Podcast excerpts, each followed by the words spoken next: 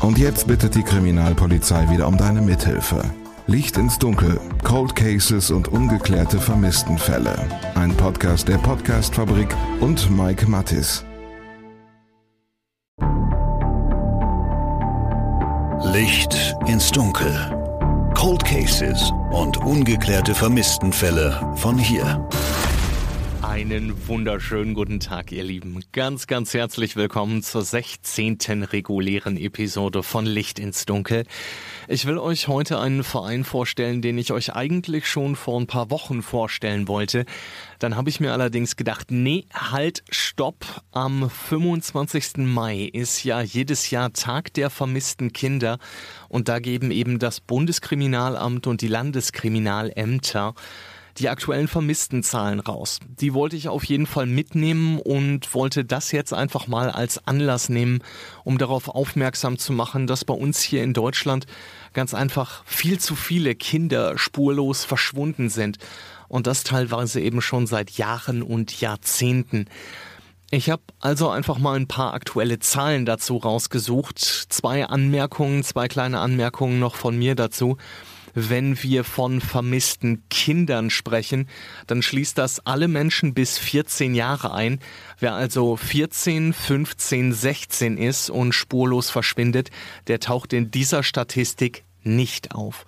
Wenn ich Zahlen für die Nachrichten aufarbeite, dann gehe ich normalerweise hin und runde die ganz einfach, um euch als Hörerin oder euch als Hörer das einfacher zu machen. Das mache ich hier ausdrücklich nicht, Schlicht und ergreifend, weil es um Menschenleben geht und da finde ich das irgendwie unpassend, wenn ich Schicksale auf oder abrunde. Kommen wir also zu den Zahlen. Bundesweit wird momentan nach 1609 Kindern gesucht. Stand Mitte Mai 2022. Aufklärungsquote liegt bei 97 Prozent. Ich finde, das ist schon verdammt stark. Das heißt, dass von 100 vermissten Kindern 97 tatsächlich gefunden werden. Das heißt auf der anderen Seite aber logischerweise eben auch, dass von 100 vermissten Kindern drei nicht gefunden werden. Und das finde ich richtig finster. Schauen wir kurz auf die einzelnen Bundesländer. Da sieht die Situation teilweise komplett unterschiedlich aus. In Niedersachsen beispielsweise gelten 182 Kinder als vermisst. Außerdem hat das LKA da in einer Pressemitteilung nochmal die Zahlen der vermissten Jugendlichen mit angegeben. Das sind also alle vermissten Personen unter 18. Das sind allein in Niedersachsen 388. Und bei 69 von denen geht das LKA davon aus, dass sie eben Opfer einer Straftat geworden sind. In Sachsen gelten 58 Kinder als vermisst, in Thüringen sind es 158 und das Landeskriminalamt Nordrhein-Westfalen zählt 318 vermisste Kinder. Das LKA Bayern meldet mit Stichtag 16. Mai 2022 361 Kinder als vermisst. 157 von ihnen sind unbegleitete minderjährige Flüchtlinge, die in den Jahren 2015 und 16 nach Deutschland gekommen sind. Bei einer niedrigen zweistelligen Zahl geht das LKA in München sogar davon aus, dass eben hier Kinder Opfer eines Verbrechens geworden sind. Das, ihr Lieben, sind die nackten Zahlen. Wir müssen uns da natürlich vor Augen halten, dass hinter jedem dieser Schicksale ein junger Mensch steckt, der sein Leben eben nicht so leben kann oder konnte, wie er es wollte. Um genau diese Fälle kümmert sich der Verein vermisster Kinder Deutschland, kurz VVK. Den hat Nils Wilhelm aus Steinfurt im März 2020 gegründet. Vorher hatte er eine Dokumentation über den vermissten Fall Felix Heger aus Oftersheim bei Heidelberg gesehen. Das liegt in der Natur der Sache. Ein Kriminalfall, der ungelöst ist, der liefert weniger Antworten als Fragen, die er halt aufwirft. Und das hat mich so in diesen Bann gezogen. Diese offenen Fragen. Wo ist das Kind? Was ist da damals passiert? Mich haben solche Fragen schon immer beschäftigt. Aber im Fall von Felix hat mich das nicht mehr losgelassen. Auch weil diese Großeltern, die halt jetzt seit 16 Jahren auch ihren Enkel suchen, die lassen einen ja teilhaben an ihrem eigenen Leben. Die berichten nicht einfach nur, der Junge ist weg man, man ist ja wirklich Teil von diesem ganzen Leben. Denn Maria und Johann Schmitz, die Großeltern von Felix Heger, suchen seit mittlerweile mehr als 15 Jahren nach ihrem Enkel. Den kompletten Fall versuche ich euch hier demnächst dann auch irgendwann mal zu präsentieren. Momentan scheitert das Ganze noch am aktuellen Ermittlungsstand. Für Nils Wilhelm war der vermissten Fall Felix Heger jedenfalls ein ganz besonderer Fall. Das ist der Fall, womit eigentlich alles begonnen hat da stecke ich viel zu sehr drin. Auf der anderen Seite habe ich daraus auch eine Menge gelernt, auch wie ich eine gewisse Neutralität für die Zukunft eben wahren kann. Was Nils konkret meint, ist, dass er Maria und Johann Schmitz angeschrieben hat, sie unterstützen wollte und bei der Recherche dann die Entscheidung getroffen hat, das Ganze über einen Verein zu machen, eben den Verein vermisster Kinder Deutschland. Mich lässt sowas dann nicht los, habe ich dann recherchiert, ich habe mich eingelesen in diese eine Thematik und dann ist mir aufgefallen, Moment, da gibt es ja noch so viele andere Fälle. Und das hat gar nicht mehr aufgehört, diese Weiterleitungen auf YouTube zu anderen Dokus etc. Und es gab tatsächlich keine Seite, wo ich gebündelt all diese Informationen zu vermissten Kindern, vermissten Jugendlichen ähm, finden konnte. Und da hat es irgendwie Klick gemacht. Ich sage auch ganz offen und ehrlich, ich fand es immer schön, wenn andere Menschen sich ehrenamtlich engagiert haben. Ähm, für mich selber war nie was dabei. Und das ist etwas, wo ich jetzt auch nach zwei Jahren sagen kann, da bin ich komplett aufgegangen. Das, ähm, das ist etwas, was mir nicht nur Spaß macht, sondern wo man halt auch was bewegen kann. Mittlerweile ist Nils Wilhelm damit auch nicht mehr alleine. Steffi Löschmann ist sowas wie seine rechte Hand geworden. Steffi kennt ihr natürlich mit ihrem Podcast von Mord und Totschlag. Und als sie dafür recherchiert hat und eine Anfrage an Nils gestellt hat, hat quasi die Zusammenarbeit angefangen. Ich habe Nils Anfang 2021 kennengelernt. Da habe ich eine Podcast-Folge über Bianca Blümicke gemacht. Und der Wunsch von Biancas Mama war es ja, eine Belohnung ausloten zu können für Hinweise. Und ich habe gesehen, dass auf der Seite von Nils Bianca verlinkt war. Und dann habe ich gedacht, ja, wenn er die schon auf der Seite hat, dann hilft er uns vielleicht auch? Und habe ihn angeschrieben, habe gefragt, ob er uns in irgendeiner Art und Weise helfen kann. Und tatsächlich hat er mitten in der Nacht zurückgeschrieben und hat gesagt, ja, ähm, ich helfe euch. Und ähm, hat es dann bewerkstelligt, dass ähm, in Kooperation mit einigen Privatpersonen da eine Summe von 2500 Euro zusammengekommen ist und hat uns damit einen Riesenschritt weitergeholfen. Und das ist eben nur eine Hilfestellung, die der Verein vermisster Kinder bietet. Wir hatten jetzt erst einen, einen Fall, da hat ein Vater uns kontaktiert, weil seine Tochter verschwunden ist. Der hatte wirklich ganz viele Fragen und Hilfestellungen und da versuchen wir natürlich unser, unser Bestmöglichstes da auch, auch mitzuhelfen. Mir war schon immer klar, dass ich vom Verein eine Art Wunscherfüller sein möchte. Ich selber habe ja erstmal gar keine Informationen und möchte eigentlich eher als Wunscherfüller agieren, also Netzwerken, Kontakte herstellen. Alles das, was den, was den Angehörigen auf der Seele brennt, ähm, versuchen irgendwie zu realisieren. Und das hat dann auch funktioniert tatsächlich. Netzwerke aufbauen heißt für Nils und Steffi konkret, dass sie den Angehörigen, die sich bei ihnen gemeldet haben, eben auch Ansprechpartner vermitteln können man kennt einfach unglaublich viele Leute. Also den einen oder anderen konnte ich selber ähm, aus meinem eigenen Netzwerk schon mal mobilisieren. Dann haben sich aber auch Menschen bei uns gemeldet. Also wir haben E-Mails bekommen, wirklich die reichen vom Ordnungsamt bis zur Polizei. Ich hatte sogar mal einen Anruf von einem ähm, Kripo-Beamten, der hat mich nach Feierabend angerufen und der hat mich gefragt, ja, kann man denn irgendwie helfen? Kann man denn irgendwas machen? Also es, ich hätte nie damit gerechnet, dass ich, dass ich mal so einen Anruf bekomme. Und man versucht dann diese Menschen irgendwo erstmal in der Hinterhand zu haben. Und wir haben jetzt zum Beispiel auch einen Polizisten, der uns für gewisse Fragen zur Verfügung steht. Da geht's dann zum Beispiel auch darum, den Angehörigen Akteneinsicht zu verschaffen. Das ist was ganz, ganz Wichtiges, sagt Nils. Die gehen uns so erstmal per se nichts an. Aber es ist wichtig, dass die Angehörigen diese Akten schon mal gesehen haben. Einfach um für sich selber die eine oder andere Information aufzuschreiben oder korrigiert zu bekommen, um zu wissen, wie ist der Ermittlungsstand damals gewesen oder jetzt, wie auch immer. Darauf können wir dann auch unsere Arbeit ähm, drauf aufbauen da können wir dann Netzwerken, da können wir dann Experten mit ins Boot holen. Aber da diese Experten ja auch Fragen haben, die wir oder die Angehörigen oft gar nicht beantworten können, müssen wenigstens die Angehörigen einen gewissen Einblick haben. Wenn dieser Einblick nicht da ist, dann helfen wir da auch gerne um diese Akten zu beschaffen. Dabei helfen dann zum Beispiel mehrere Rechtsanwältinnen und Rechtsanwälte, die der Verein nach eigenen Angaben eben auch in seinem Netzwerk hat. Die Daten, die sie da bekommen, sind natürlich hochsensibel und dementsprechend vorsichtig geht Nils Wilhelm damit auch um. Wir sind SSL 256-Bit verschlüsselt. Wir arbeiten auch mit Computern zusammen, die letzten Endes so auch nicht ans Netz gehen, wo also unsere Daten dann auch äh, verschlüsselt auch mit einer 256-Bit-Verschlüsselung gespeichert werden. Das ist quasi eine Art äh, digitaler Tresor. Ähm, da kann man auch gar nicht von einem Internet drauf zugreifen, weil es, es gibt keinen Anschluss. Das ist ein Offline-Computer. Ich habe oben aber auch ein, ähm, in meinem kleinen Büro ein, ein Safe, wo eben auch ganz sensible Daten gelagert werden. Da ist nicht das Bernsteinzimmer versteckt, ja. Aber der Datenschutz ist wichtig den versuchen wir nicht nur einzuhalten, sondern eben auch ähm, ja fast schon zu perfektionieren, weil das sind einfach Schicksale dahinter und da wäre es natürlich fatal, wenn irgendwas ähm, in die falschen Hände gerät. Und was uns dann überhaupt nichts angeht oder fälschlicherweise an uns geschickt wurde, das wird natürlich dann auch vernichtet. Sowohl analog als auch digital. Und das ist auch wichtig, denn schließlich geht es ja auch einfach um eine Menge Vertrauen, die der Verein hier von den Angehörigen entgegengebracht bekommt. Vertrauen hin oder her. Es gibt aber eben auch die Fälle, in denen lehnen Nils und Steffi Anfragen von Angehörigen ab.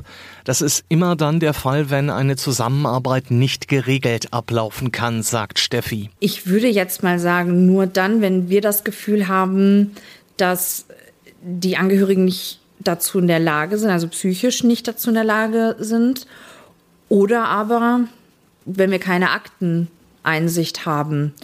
Das ist natürlich dann auch immer sehr schwierig, wenn das nur so die Informationen von den Angehörigen sind. Das wäre dann natürlich auch ein Ausschlusskriterium, klar. Denn dann fehlen Steffi und Nils auch ganz einfach die belastbaren Fakten, die sie überprüfen können.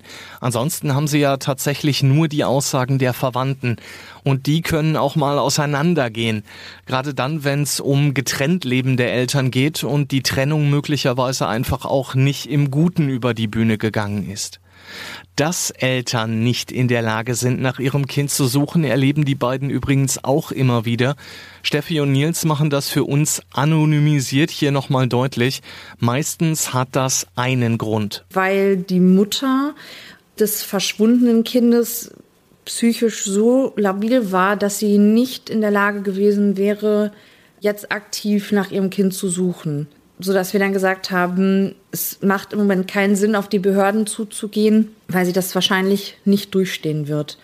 Und haben uns dann eben entschieden, sie an Stellen weiterzuleiten, die sie jetzt erstmal psychisch auffangen, sie aufbauen und sind dann eben so verblieben, dass wir gesagt haben, wenn es ihr besser geht, werden wir auf jeden Fall gerne mit ihr zusammenarbeiten und ihr helfen, aber aktuell, das wäre nicht gut für sie gewesen. Es wäre sicher nicht gut für sie ausgegangen. Da haben wir dann irgendwo zusammen die Reißleine gezogen, muss man sagen. Das ist im Einvernehmen.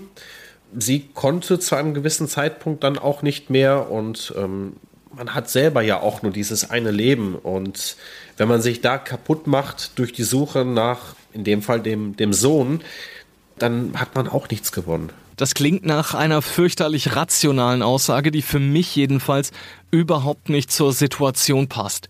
Denn wenn dein Kind spurlos verschwindet, dann sollst du ruhig und besonnen bleiben. Das jedenfalls sagen die Landeskriminalämter immer wieder. Aber mal ganz im Ernst, wer kann denn in so einer absoluten Ausnahmesituation wirklich ruhig und fokussiert bleiben? Ich weiß nicht, wie es euch geht, aber ich glaube tatsächlich, ich könnte das nicht.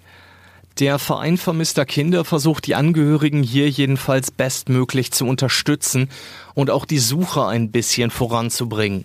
Zum Beispiel durch Flyer-Aktionen oder durch spezielle Suchaktionen mit Spürhunden. Im Netz auf vvk-deutschland.de sind außerdem auch knapp 130 konkrete Vermisstenfälle aufgeführt. Ganz einfach, um an die Schicksale zu erinnern. Vorrangig, mit wenigen Ausnahmen, geht es also namensgebend Verein vermisster Kinder wirklich um die Kinder. Das ist per Gesetz bis einschließlich das 13. Lebensjahr. Das heißt, mit dem 14. Lebensjahr ist man schon als Jugendlicher eingeordnet. Wir haben auch Jugendliche bei uns auf dem Portal. Das sind allerdings schon eher die Ausnahmen. Momentan wird der Internetauftritt aktualisiert. Das soll dann alles hinterher ein kleines bisschen ordentlicher, übersichtlicher sein. Und dann sind rund 150 vermissten Fälle online. Das allerdings ist eben nur die Spitze des Eisbergs. Ich habe es eingangs gesagt, das BKA sprach Mitte Mai 2022 von deutschlandweit 1609 vermissten Kindern. Das ist wahnsinnig viel. Die einzelnen Fälle sind auf der Website des Vereins mit Bild, Alter und Geschichte aufgeführt. Da steckt also dann letzten Endes schon eine ganze Menge Arbeit hinter. Da muss ich auch ähm, immer noch ein Riesenkompliment und Lob an die Steffi eben aussprechen, die damals ähm, zusammen mit der Ramona, das ist auch eine ehrenamtliche ähm, Helferin für den Verein, eine Datenoffensive, nenne ich das mal, gestartet haben, wo wir eben Polizeidienststellen angeschrieben haben und versucht haben zu klären, welche Fälle sind denn überhaupt noch wirklich aktiv? Welche Kinder sind vermisst?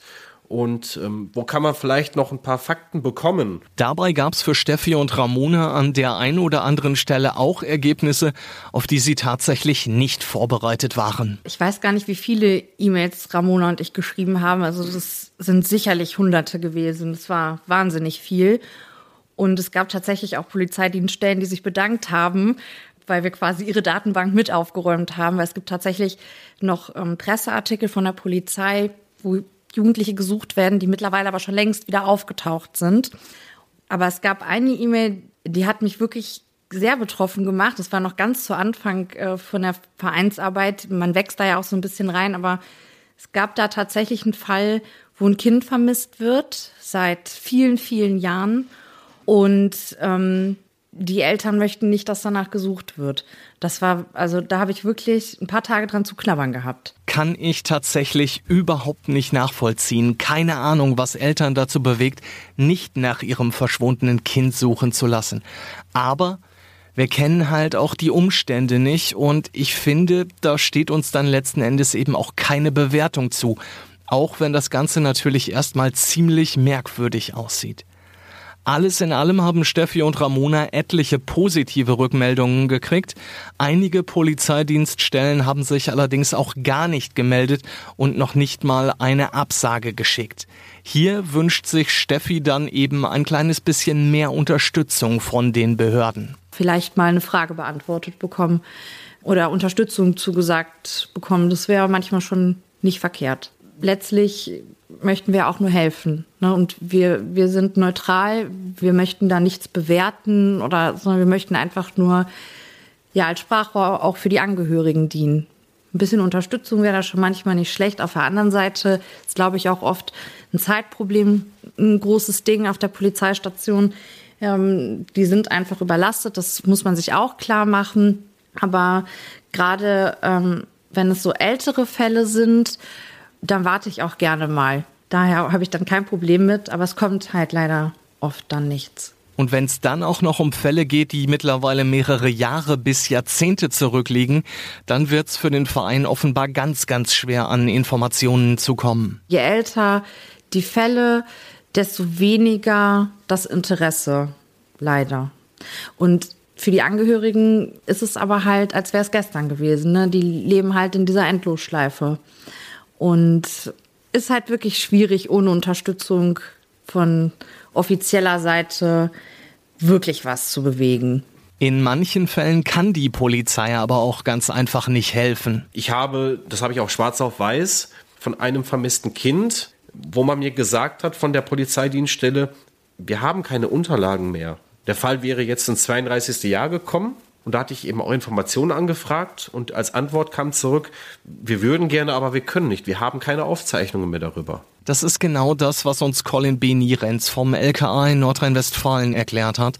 Wenn die Akten jahrelang in irgendwelchen Kellern gelagert haben, Feuchtigkeit gezogen haben, von Tieren angefressen worden sind, ja, dann sind sie vielleicht eben auch nicht mehr zu gebrauchen und dann werden sie gegebenenfalls auch weggeschmissen. Für uns ohnehin ein Schlag in die Magengrube, aber auf der anderen Seite ist da, ist da das zweite Schicksal eines Kindes ähm, irgendwo ausgelöscht worden, sage ich jetzt mal so ganz plump. Es gibt ein Schicksal vom, vom Kind selber und das zweite Schicksal ähm, im Sinne von dass man wenigstens vielleicht die Erinnerung aufrechterhält, ist dann auch nicht mehr möglich. Das ist zum Glück nicht der Regelfall. Da gibt's glücklicherweise auch andere Fälle. Manche verweisen auf den Datenschutz. Wir dürfen nicht sagen, vier von zehn Polizeidienststellen geben einem bereitwillig Auskunft. Wir haben zum Beispiel einen sehr alten Fall. Das war der erste Fall, da war ich noch alleine. Da habe ich versucht, Informationen zu erhalten. Und da habe ich wirklich eine Pressemappe bekommen. Mit einem unveröffentlichten Foto. Also in diesen, ich glaube, 23 Jahren wurde dieses Foto noch nie veröffentlicht. Ich habe ähm, Informationen erhalten von der Pressestelle dieser Polizeidienststelle, die auch so noch nie veröffentlicht waren. Also das ist natürlich ein schönes Beispiel, wie man dann auch was bewegen kann, um sowas vielleicht auch wirklich ins, ins digitale Zeitalter zu hieven. Das nächste, was für Nils und Steffi jetzt ansteht, ist die Eintragung des Vereins. Momentan ist der Verein Vermisster Kinder Deutschland ein noch nicht eingetragener Verein und dafür gibt's eben auch Gründe. Ich wusste ja gar nicht, wie sich das Ganze entwickelt. Es hätte auch ein kompletter Fehlschlag werden können, sprich, ich bin der Falsche für so etwas. Ähm, nach einem halben Jahr kommt sowas nicht an oder kein interessiert's. Das heißt, ich hatte die, die erste Zeit, um erstmal zu schauen als, als Pilotprojekt, wie läuft das Ganze. Dementsprechend hätten wir die Vereinsgründung viel früher machen können, eigentlich schon Anfang des letzten Jahres. Und warum wir bis heute noch kein eingetragener Verein sind, liegt ein bisschen an, an mir. Ich selber hatte im Dezember einen ziemlich großen Schicksalsschlag in meiner Familie und ich habe da auch nicht so ganz viel gemacht. Das Thema ist allerdings aufgearbeitet, sagt Nils, und dementsprechend soll die Eintragung jetzt eben so schnell wie möglich über die Bühne gehen. Die Vorbereitungen laufen, die Satzung steht, Offen ist allerdings noch die Frage, wie das mit Mitgliedern aussieht. Wie geht's weiter in der Zukunft? Weil wir bekommen ja Anfragen. Es möchten sich Leute engagieren. Und da habe ich auch große Visionen. Das hat aber auch ein bisschen was mit dem Finanziellen zu tun. Also ich möchte schon gerne in Großstädte mit einer Art ähm, Stand mich hinstellen mit ehrenamtlichen Helfern, um da die Leute auf der Straße direkt abzuholen, um zu zeigen, guckt mal hier, im Umkreis von x Kilometern sind so und so viele Kinder verschwunden. Hier Flyer, Informationsmaterial, das sind wir, das ist unsere Arbeit. Ähm, vielleicht mag der eine oder andere auch einen Euro spenden, wo wir auch zum Teil darauf angewiesen sind, muss man klar sagen. Das ist alles noch ein bisschen unkoordiniert. Also wer Mitglied ist, hätte aktuell nichts zu tun. Da muss dann jetzt noch ein kleines bisschen Struktur rein. Das gilt übrigens auch mit Blick auf die Finanzen. Bisher hat Nils Wilhelm da das meiste aus eigener Tasche gezahlt. Kameramiete zum Beispiel für Tonequipment, das Filmprojekt, die Flyer. Uns soll auch niemand etwas schenken. Wir bekommen öfter mal gute Angebote, gerade so Flyerdruck etc., wo man auf uns also auch zukommt. Aber bisher, weil wir da von großen Summen sprechen, wir auch nicht ganz bekannt sind. Wir sind ja in dem Sinne auch nur ein kleiner Verein, der jetzt auch erstmal eingetragen werden wird noch. Habe ich das tatsächlich privat gemacht. Das ist natürlich eine Menge, gerade wenn das Geld privat investiert wird. Ich habe mich aber gefragt, wofür der Verein Vermisster Kinder Deutschland das ganze technische Equipment braucht. Licht, Kamera, Tontechnik. Das hat für mich tatsächlich anfangs wenig Sinn ergeben. Die Antwort ist einfach für eigene Filmprojekte. Nils Wilhelm ist mit der kompletten Ausstattung nach Baden-Württemberg runtergefahren und hat angefangen, eine Doku über den vermissten Fall Felix Heger zu produzieren. Das ist eine 44-minütige Dokumentation. Die ist halt wirklich komplett in-house produziert, muss man sagen. Also das ist alles rein durch die Vereinsarbeit ähm, entstanden. Wir führen Interviews, wir haben die, ich nenne das mal Schauplätze, besucht, um Aufnahmen zu drehen. Ich war im Keller, wo der Felix gespielt hat. Ich war im, im Spielzimmer vom, vom Felix. Ich habe die Spielplätze besucht. Für die Dokumentation habe ich ja diese Orte alle eben auch aufgesucht. Und ich war eigentlich mein ganzes Leben, wenn ich so in meinem Arbeitsmodus bin, immer recht sachlich und neutral. Aber das habe ich am Ende dieses Drehs auch erst so richtig realisiert. Da sind schon eine Menge Eindrücke entstanden. Das sind halt Orte, wo dieses Einzelschicksal, womit man sich gerade komplett vertraut macht, wo, wo sich quasi ein kleines Leben abgespielt hat, weil der Felix, der war halt erst ähm, knapp drei Jahre alt. Und das wenige, was der kleine Junge zum Beispiel bisher erlebt hat, und man ist an diesen Orten, Ich weiß nicht, ob man das nachvollziehen kann, aber mich hat das ähm, schon auch mitgenommen, auch beeinflusst. Für mich absolut nachvollziehbar. Es ist halt am Ende des Tages dann doch noch mal was anderes, ob du dir jetzt einen Podcast anhörst oder einen Film über einen vermissten Fall anschaust oder ob du tatsächlich an dem Ort stehst, wo sich die Dinge damals abgespielt haben. Ich weiß nicht, wie es euch geht, aber ich denke, das ist auch ein möglicher Grund, warum es Phänomene wie den sogenannten Dark Tourism oder Morbid Tourism überhaupt gibt. Nehmen wir jetzt einfach mal das sogenannte Horrorhaus von Höxter als Beispiel. Das ist ja letzten Endes auch abgerissen worden, weil sich die Anwohner in Bosseborn immer wieder über die sogenannten True Crime Touristen beschwert haben, die da am Wochenende im Saatweg standen, nur um das Haus zu sehen. Für Nils Wilhelm ist Sensationstourismus natürlich nicht der Grund, warum er in den Schwarzwald gefahren ist und sich da auf Spurensuche gemacht hat. Vollkommen klar. Seit mittlerweile zwei Jahren hat er mit Maria und Johann Schmitz, den Großeltern von Felix, zu tun. Ich bin froh, dass ich die beiden kennengelernt habe. Man, man kriegt natürlich so auch einen anderen Zugang zu den Menschen ähm, unabhängig vom, vom Felix. Also wir haben auch irgendwo eine freundschaftliche Beziehung jetzt. Wir können auch über ganz alltägliche Sachen sprechen. Also wenn wir telefonieren, dann geht es nicht immer nur um den Fall von Felix. Das ist ja auch eben wichtig. Das ist ja auch eine gewisse psychologische Arbeit, die wir machen. Einfach den Menschen auch mal zuhören. Und ich denke mal, der Steffi geht es da nicht anders. Man hat auch oft einfach nur zugehört. Das Gefühl hat Steffi Löschmann tatsächlich auch. Jedes Kind, was vermisst wird, dieses Schicksal, die Ungewissheit der Angehörigen, das ist, wenn man sich das vorstellt, ist das unerträglich.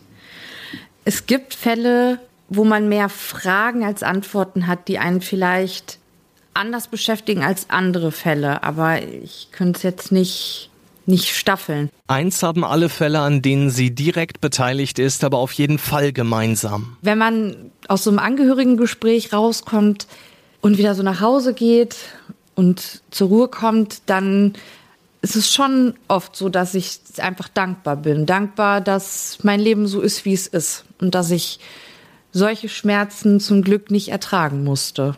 Und hoffentlich niemals muss. Und so zieht sie für sich ein klares Fazit.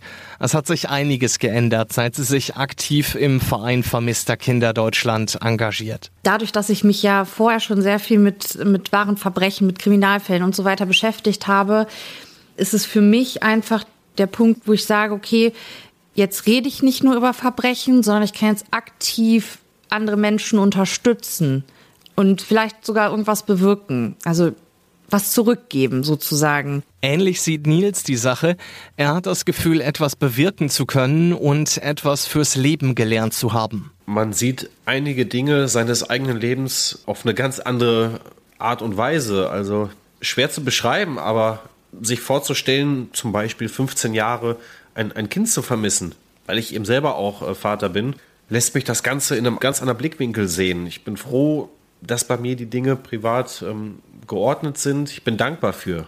Und ich bin auch dankbar für die Arbeit, dass man uns ja auch immer einen Vertrauensbonus gibt, damit wir arbeiten können, dass man uns jetzt erstmal als, als positiv auch empfindet. Was Positives gebe ich euch gleich auch noch mit auf den Weg. Vorher noch was, was ich nicht gewusst hätte, wenn ich mich nicht mit Nils und Steffi unterhalten hätte. Es gibt nämlich eine europaweite Nummer für den Fall, dass eure Kinder plötzlich verschwinden. Die könnt ihr im Mallorca-Urlaub genauso anrufen wie im Skiurlaub in Italien oder halt zu Hause in Deutschland, Österreich oder der Schweiz. 11 60 00. Das ist diese besagte europaweite Nummer. Das ist ähm, ja eine Hotline, die ist 24-7 erreichbar.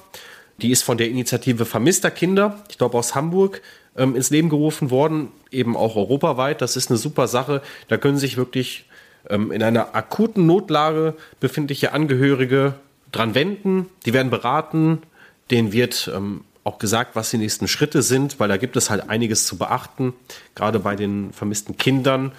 Wenn dann zum Beispiel auch eine Straftat ähm, vermutet werden kann, da geht es dann also wirklich auch um, um Stunden und die werden dann natürlich ein bisschen drauf trainiert, auch dann dementsprechend zu handeln und auch mit den Angehörigen zu sprechen. Das ist eine ganz wichtige Hotline, die viele auch so erstmal nicht kennen. 11 60 00 schreibe ich euch aber auch nochmal in die Show Notes, genauso wie den Link zur Website des Vereins Vermisster Kinder Deutschland. Und wenn euch das jetzt noch nicht positiv genug ist, dann leg ich nochmal ein kleines bisschen nach. Wenn ihr mir auf Instagram folgt, dann habt ihr in den letzten zwei Wochen immer wieder ein kleines bisschen Kriminalgeschichte zum Miträtseln mitgekriegt. Das erkläre ich kurz für alle die, die jetzt große Fragezeichen in den Augen haben. Ich überlege mir da ein Oberthema und zimmer euch ein kleines Quiz mit vier Fragen und jeweils drei Antwortmöglichkeiten zusammen. Das ist ganz offensichtlich recht beliebt bei euch. Das haben sich viele von euch regelmäßig gewünscht. Machen wir also. Ein kleines bisschen Kriminalgeschichte zum Miträtseln gibt's dann also ab sofort immer sonntags nachmittags.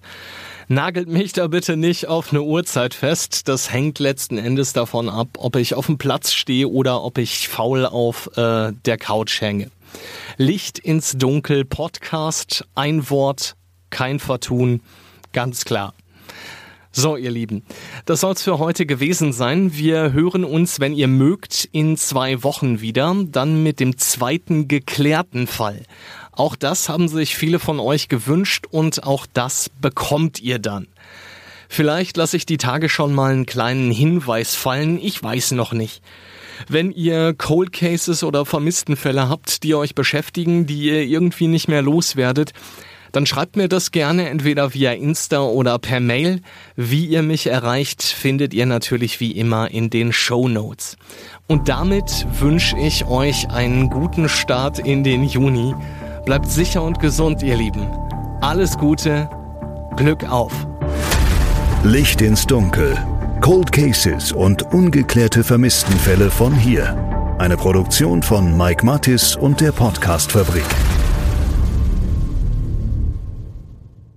Ein Blutbad an Heiligabend in Gütersloh, ein Giftmord in Bielefeld oder ein Femizid in Preußisch-Oldendorf. Die schlimmsten Verbrechen passieren unmittelbar vor unserer Haustür. Im Podcast Ostwestfälle gehen wir den Verbrechen auf die Spur. Wir sprechen mit Strafverteidigern, mit Journalistinnen und Journalisten, die die Fälle Monate, teilweise sogar jahrelang begleitet haben. Ostwestfälle, der True Crime Podcast der Neuen Westfälischen. Jetzt auf nw.de und überall, wo es Podcasts gibt.